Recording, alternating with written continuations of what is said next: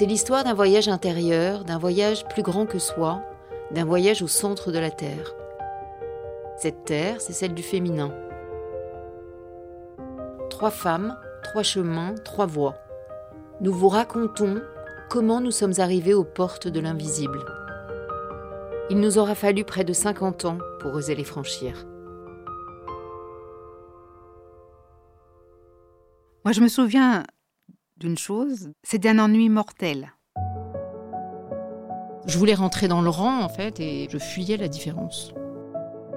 Je me sentais pas à ma place, j'avais pas envie de cette vie-là. Cette vie très petite, très basse, très, très moche, en fait. J'ai 12 ou 13 ans. Je vis à Marny-les-Compiègnes dans l'Oise, dans une maison en briques. Euh, le bout de la rue est une impasse. À ce moment-là, ma vie, c'est, j'appellerais ça une flottaison. Moi, je flotte. Il n'y a rien. La ville est léthargique. Ma vie de famille est léthargique. L'école est léthargique. Tout est léthargique. J'ai beaucoup souffert quand j'étais enfant du peu d'importance qu'on accordait au fait d'être une fille. Les femmes étaient dans la cuisine, les hommes étaient dans le salon, fumaient, buvaient. On ne se mélangeait pas, les rôles étaient très déterminés et moi je ne me sentais pas du tout à ma place. Je ne me sentais pas appartenir à cette famille. Et j'étais triste de vivre dans un endroit très reculé, un petit village où il fallait prendre la voiture pour tout. Et donc, quand on était enfant, on était totalement dépendant des parents pour aller à la piscine. On pouvait pas aller au cinéma. D'un point de vue social, culturel, il n'y avait rien. Pas de livres, pas de musique, pas d'ouverture sociale. Il n'y a que de la mesquinerie. Ce qu'on dira-t-on qu'on peut trouver à la campagne où quand les gens se réunissent, c'est forcément pour dire t'as vu machin, et truc, et puis bidule. Et je trouvais ça terriblement pauvre, terriblement ennuyeux, terriblement méchant. Je vivais dans un bourg en Bretagne. Il y avait une école, une école de bonnes sœurs, euh, dans une maison de maître sublime derrière l'église. Et au milieu de ce village, il y avait une maison en pierre avec un immense jardin et des très grands arbres avec une allée pour arriver à la maison comme ça qui était une maison qui dénotait complètement avec euh, toutes les maisons de ce bourg, les lotissements qui se construisaient, et c'était la maison de mes parents. Et c'était la maison même de mes grands-parents. Mon grand-père était notaire dans ce bourg, mon père était notaire dans ce bourg, et donc j'étais la fille du notaire.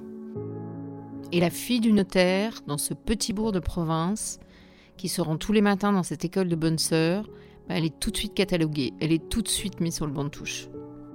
J'interdisais mon père de venir à la sortie de l'école me chercher en voiture. J'interdisais ma mère de venir. Il n'était pas question que les autres voient les jolies voitures que mes parents avaient. Non, j'avais honte. J'avais honte de mes privilèges, en fait. Je voulais pas être cataloguée. Ça m'a rendu très triste. Ma solitude, je pense qu'elle a pris racine dans cette cour de récré chez les bonnes sœurs.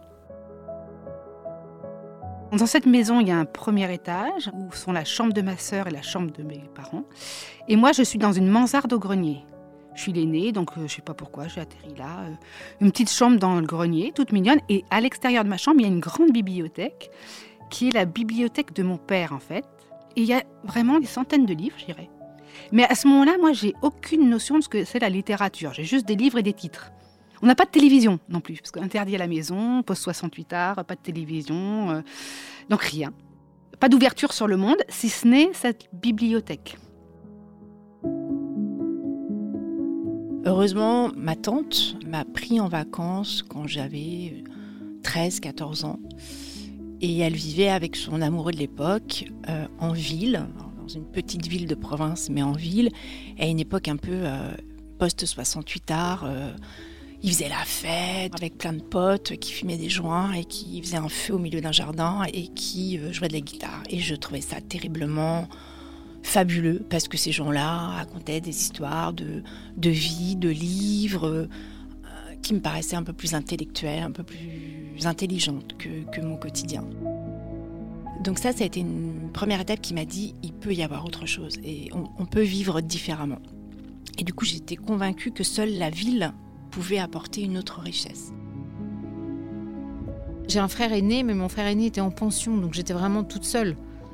Mon père travaillait beaucoup, euh, ma mère vaquait à des occupations bourgeoises et moi j'étais toute seule avec mon journal intime.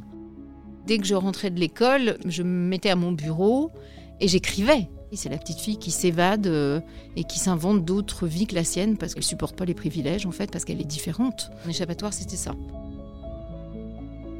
On n'a jamais parlé de cette bibliothèque. Elle était là. C'est comme si elle était pour moi en fait. Je pense que mon père inconsciemment me l'a léguée.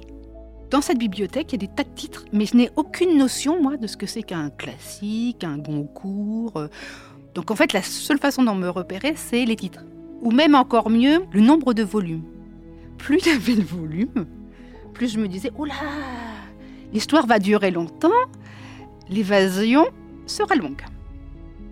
La grande évasion de ma vie, c'est Scarlett. C'est autant on emporte le vent, peut-être le titre lui-même en même temps portait ma vie, mais cette fille qui est coincée dans les tumultes de l'histoire et elle cherche une porte de sortie, je crois vraiment que c'est une histoire miroir pour moi. Et quand je me plongeais dedans, je crois que je me plongeais littéralement dedans, c'est-à-dire que je quittais mon corps et plus les descriptions étaient longues, plus j'avais de détails immersifs et vraiment plus je sentais le froufrou des robes, euh, les odeurs des duets, de la poudre, et j'étirais au maximum ce sentiment de partir pour longtemps. Quand j'étais enfant, enfin petite fille ou jusqu'à mes euh, 14 ans, je m'évade en lisant des livres. La bibliothèque du petit bourg étant tellement nulle que je demande à ma mère de prendre un abonnement à France Loisirs. Donc vous voyez un peu la qualité des bouquins chez France Loisirs. Et moi, je n'ai lu euh, que des livres d'histoires vraies, d'ados ou de jeunes adultes tombés dans la drogue, qui en arrivaient à se prostituer, à mourir. J'avais besoin de lire des histoires sordides et horribles parce que je pense que, ayant été maltraitée pendant toute mon enfance, j'aurais clairement pu tomber dans la drogue. Je pense que lire ces histoires, c'était une manière de me dire n'y va pas, ne va pas là-dedans. Donc moi, je me suis nourrie d'histoires sordides. C'est quand même merveilleux. C'est une drôle d'évasion, mais c'est euh, c'est presque ajouter de la souffrance à la souffrance pour dire il y a encore pire et ne va pas là-dedans et tu peux surmonter ça. On partait s'installer six mois de l'année dans une autre maison euh, à 12 km de là, qui était une maison sur la plage, sur la dune, face à la mer et face aux éléments. Tout était en mouvement tout le temps. Contrairement à ce bourg où j'ai des souvenirs très statiques, où il se passe rien, où tout est figé. Là, dans cette maison, la vie reprend le dessus. Et là, on est heureux, mon frère comme moi, on est très très heureux dans cette maison. Je prenais le bateau, je partais naviguer, je partais sur l'eau, j'avais l'impression de traverser des océans alors que je devais pas aller très très loin à mon avis. C'était que du bonheur. Que du bonheur. Et je pense que cet endroit a nourri mon imaginaire. Là-bas aussi, je continuais à écrire évidemment. Mes carnets me suivaient, ne me quittaient pas. Euh, mais voilà, donc j'avais comme mode d'évasion, c'était vraiment mes carnets et puis la mer.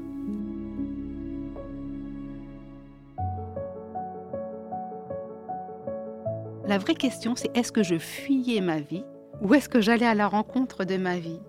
C'est-à-dire qu'à travers ces livres, je savais que quelque part, un jour je sortirais de la flottaison, un jour je rencontrerais notre butler, un jour il m'arriverait des épreuves. Je crois que je m'y suis préparée à travers les livres. Aujourd'hui, je me dis que peut-être j'étais en quête de quelque chose et que les livres m'y ont préparé. Et je leur dis merci. J'ai compris qu'en partant, en mettant 400 km entre moi et ma famille, qu'en fait j'avais fui la maltraitance, la torture euh, et les abus dont j'ai été victime pendant toute mon enfance. J'ai complètement occulté ça puisque j'ai oublié cette horreur et, et quand à 47 ou 48 ans je m'en suis souvenu, j'ai compris que à 20 ans je fuyais ça. Je mettais de la distance entre mes bourreaux et ma vie. Je suis partie à Paris et c'est à partir de ce moment-là que j'ai pu commencer à renaître. Est-ce que je fuis toujours? En tout cas, je voyage toujours. J'ai toujours cette capacité à sortir de mon corps, ça c'est sûr. Moi, si tu me mets un dimanche matin où il n'y a rien à faire, je peux rester deux heures dans mon lit en me réveillant, les yeux collés au plafond, et je voyage. Je me crée des scénarios et je m'invente des histoires incroyables dont je suis forcément l'héroïne. Ça ne s'arrête jamais puisque tu as scénario 1, scénario B, scénario C. Les costumes changent, les décors changent, les personnages changent. Ce qui est assez étonnant, c'est que je voyage toujours dans le passé, ça c'est sûr, mais jamais dans le futur. Peut-être c'est la prochaine étape.